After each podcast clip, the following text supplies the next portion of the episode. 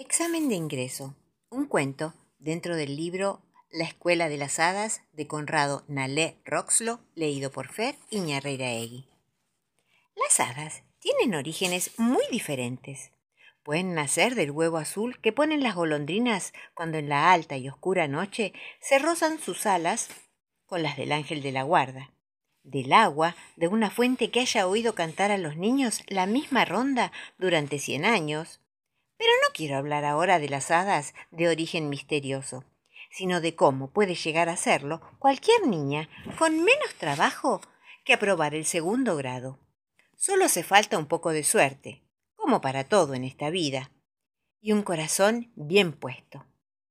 Mi hermanita Cordelia es hoy una de las hadas más poderosas, y eso que era una chica bastante ruidosa, que gritaba como una descosida cuando yo le daba un tirón de pelo, y que no sabía comer chocolate sin ensuciarse la cara. Las cosas ocurrieron así.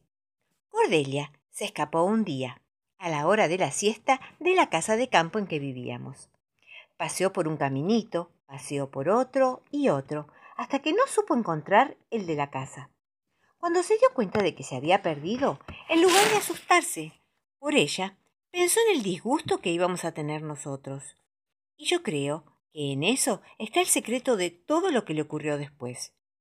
Lloró, acordándose de toda la familia, sin olvidar al gato ni a mí, que siempre le tiraba de las trenzas. Cuando se secó las lágrimas, se encontró en un camino que antes no existía, que la llevó cruzando un bosque que tampoco existía antes, hasta la puerta de una casa de aspecto bastante siniestro. La puerta y las ventanas estaban cubiertas de espesas telas, por las que se paseaban horribles arañas, y en el interior sonaban cadenas y una voz de ogro que decía ¡Ay, que te como! ¡Ay, que te almuerzo! Cordelia iba a escapar muy asustada cuando oyó la vocecita lastimera de un niño que gritaba ¡Socorro! ¡Socorro que me come crudo! Cordelia entonces hizo un gran esfuerzo para vencer su miedo y cerrando los ojos desgarró las telas de araña de la puerta y entró en la casa temblando heroicamente. Pues ha de saberse que el verdadero heroísmo es el de quien, con miedo y todo, se atreve a hacer lo que corresponde. Pero la casa resultó como una de esas frutas de cáscara amarga y corazón dulce pues no bien hubo traspuesto la puerta, se encontró en un gran salón de suaves colores, donde muchas niñas de resplandeciente belleza, sentadas en sillones de raso y terciopelo, la miraban sonriendo. También le sonrió, entre su barba blanca que le llegaba hasta la cintura, un anciano de alto bonete y flotante túnica negra, bordada de estrellas y lunas de plata y oro, que, con una tiza en la mano, estaba delante de un gran pizarrón. Le sonrió y le dijo Cordelia, has dado un brillante examen de ingreso al atreverte a entrar en esta casa para salvar a un niño en peligro de ser comido. Quedas admitida como alumna regular en la escuela de las hadas. ¿Y el niño? preguntó Cordelia. El viejo maestro la envolvió en una sonrisa burlona Cordelia se puso colorada hasta la raíz del cabello. Bien había comprendido ella que allí nunca hubo un ogro ni un niño comestible, sino un truco mágico para probarla. Y la pregunta la hizo para exagerar su bondad y quedar bien. El anciano maestro le dijo Ahora siéntate y a estudiar. ¿Dónde me siento? preguntó mi hermanita. El maestro puso cara de impaciente y exclamó pero ¿no ves ese sillón dorado a tu izquierda? Ni a su izquierda, ni a su derecha, ni atrás, ni adelante había ningún sillón. Pero Cordelia valientemente se sentó en el aire y cataplum. No, no se cayó. Oportunamente apareció el sillón donde convenía. Muy bien, Cordelia, aprobó el anciano. Tu fe te ha salvado de darte un buen porrazo, pues si hubieras dudado antes de sentarte, estarías ahora tocándote el golpe por el porrazo. Creo que si te aplicas, llegarás a ser un hada bastante decente dentro de cien años. Al ver la cara de asombro y desilusión de Cordelia, las demás alumnas rompieron en una estrepitosa carcajada.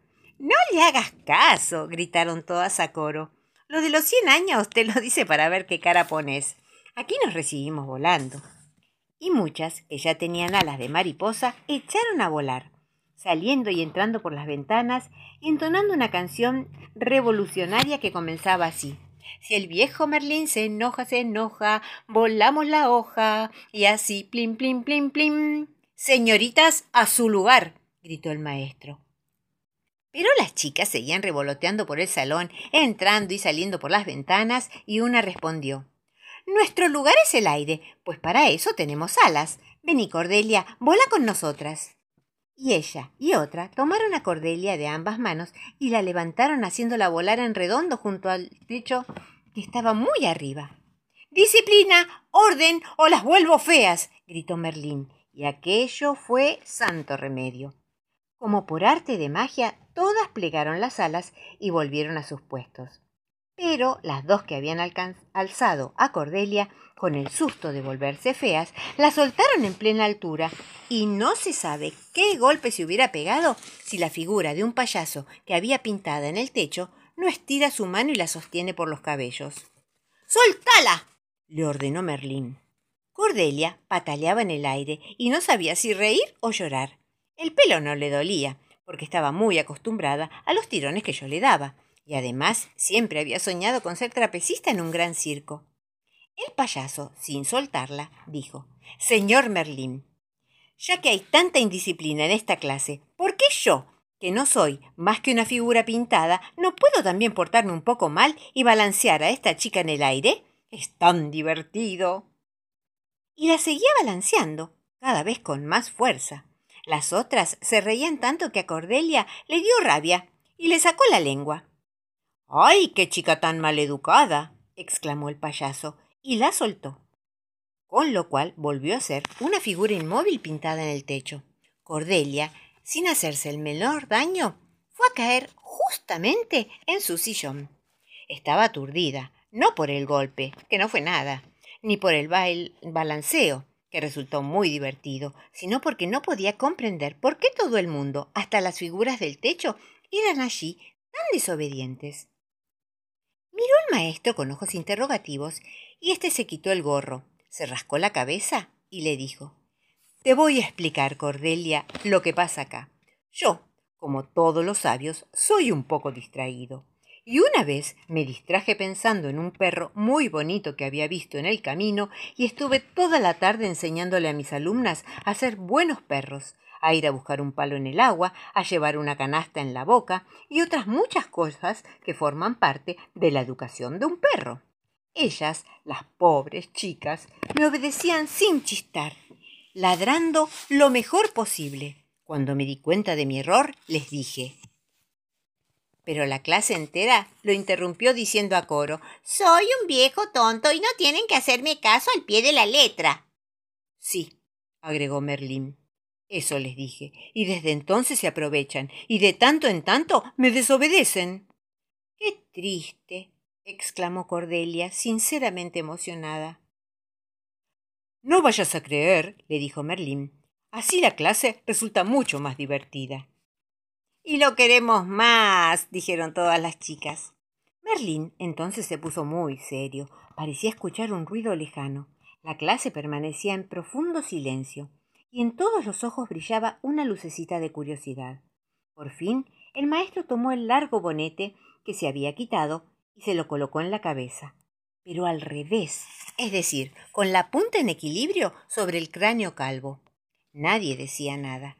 Entonces Cordelia no pudo más y le avisó Señor, disculpe, pero ha cometido una de sus distracciones. Se ha puesto el bonete al revés. No, hija mía, mi bonete está muy bien puesto, le respondió distraídamente. Cordelia abrió la boca para replicar, pero en ese momento entró por la ventana un pajarito chillando como si estuviera desplumado y revoloteando sobre el aula. Decía en pío pío, que es uno de los treinta idiomas que hablan los pajaritos. ¡Ay, qué desgracia la mía! Quiero poner un huevito y no encuentro un arbolito con una casa vacía. Soy un desdichado que no encuentra un nido. Todo está alquilado, todo está ocupado.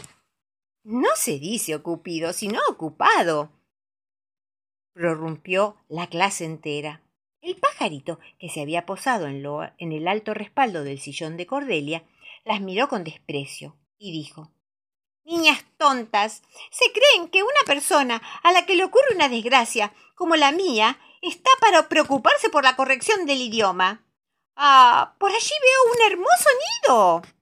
Y con dos golpes de ala se coló de rondón en el bonete invertido del mago. Entonces Merlín se volvió a Cordelia y le dijo ¿Ves cómo mi bonete estaba bien puesto? Debes aprender que en este mundo de las hadas, y algunas veces también en el otro, las cosas que parecen estar mal están bien, y vice de la versa. Ah. exclamó la clase con la boca abierta. Sí, continuó Merlín, pero vice de la versa está mal dicho. Se debe decir viceversa, que quiere decir al revés. ¿Y si usted lo sabe tan bien, por qué lo dijo mal? preguntó una alumna. Para que, si el pajarito me oye desde el fondo de mi bonete, no se avergüence de haber pronunciado mal una palabra, al ver que hasta un gran sabio como yo puede equivocarse. Es usted un sabio muy delicado, dijo el pajarito, que ya había puesto su huevo y estaba posado en el borde del bonete, y agregó Y ahora, adiós, pues me tengo que ir muy apurado a otro país para anunciar la llegada de la primavera. Si yo no la anuncio con mi canto, ella no podrá entrar, y los pobres chicos andarán envueltos en bufandas de lana que pican mucho cuando, cuando no hace frío, y las hermosas flores se impacientarán al no poder sacar sus cabecitas de la tierra. Bueno, vete a cumplir con tu deber, le dijo Merlín, pero antes dime cómo te llamas para poder recordarte. Pajarito, nada más, dijo él, y agitando las alas salió por una ventana y se perdió en el cielo azul. Merlín, distraído, dio vuelta el bonete y se lo encasquetó hasta las orejas. Toda la clase contuvo un grito y él, poniendo una cara muy fea, exclamó ¡Ah! Por mis propias barbas, qué tontería acabo de hacer. El huevito al caer de tan alto se ha estrellado sobre mi cráneo, y en lugar de un hermoso pajarito no tendremos más que una tortilla chica como para un ratón. Y tristemente se quitó el bonete. Pero en vez de chorrear el huevo estrellado por la cara, salió volando una bandada de pajaritos muy chiquititos, pero ya con sus plumas de todos colores, que revolotearon un momento por el aula diciendo gracias, gracias en pío, que es la media lengua del pío pío. Después, formando un arco, se fueron por una ventana, y era como si hubiera salido el arco iris. Mirando irse la bandada, estaban cuando el payaso, que había pintado en el techo, se puso las manos al, lado de la boca a manera de bocina y gritó ¡Talán, talán, talán! ¡Recreo, recreo! gritaron a su vez las niñas. Y las que ya tenían alas volaron, y las otras, sobre sus pies, salieron bulliciosamente del aula hacia el parque.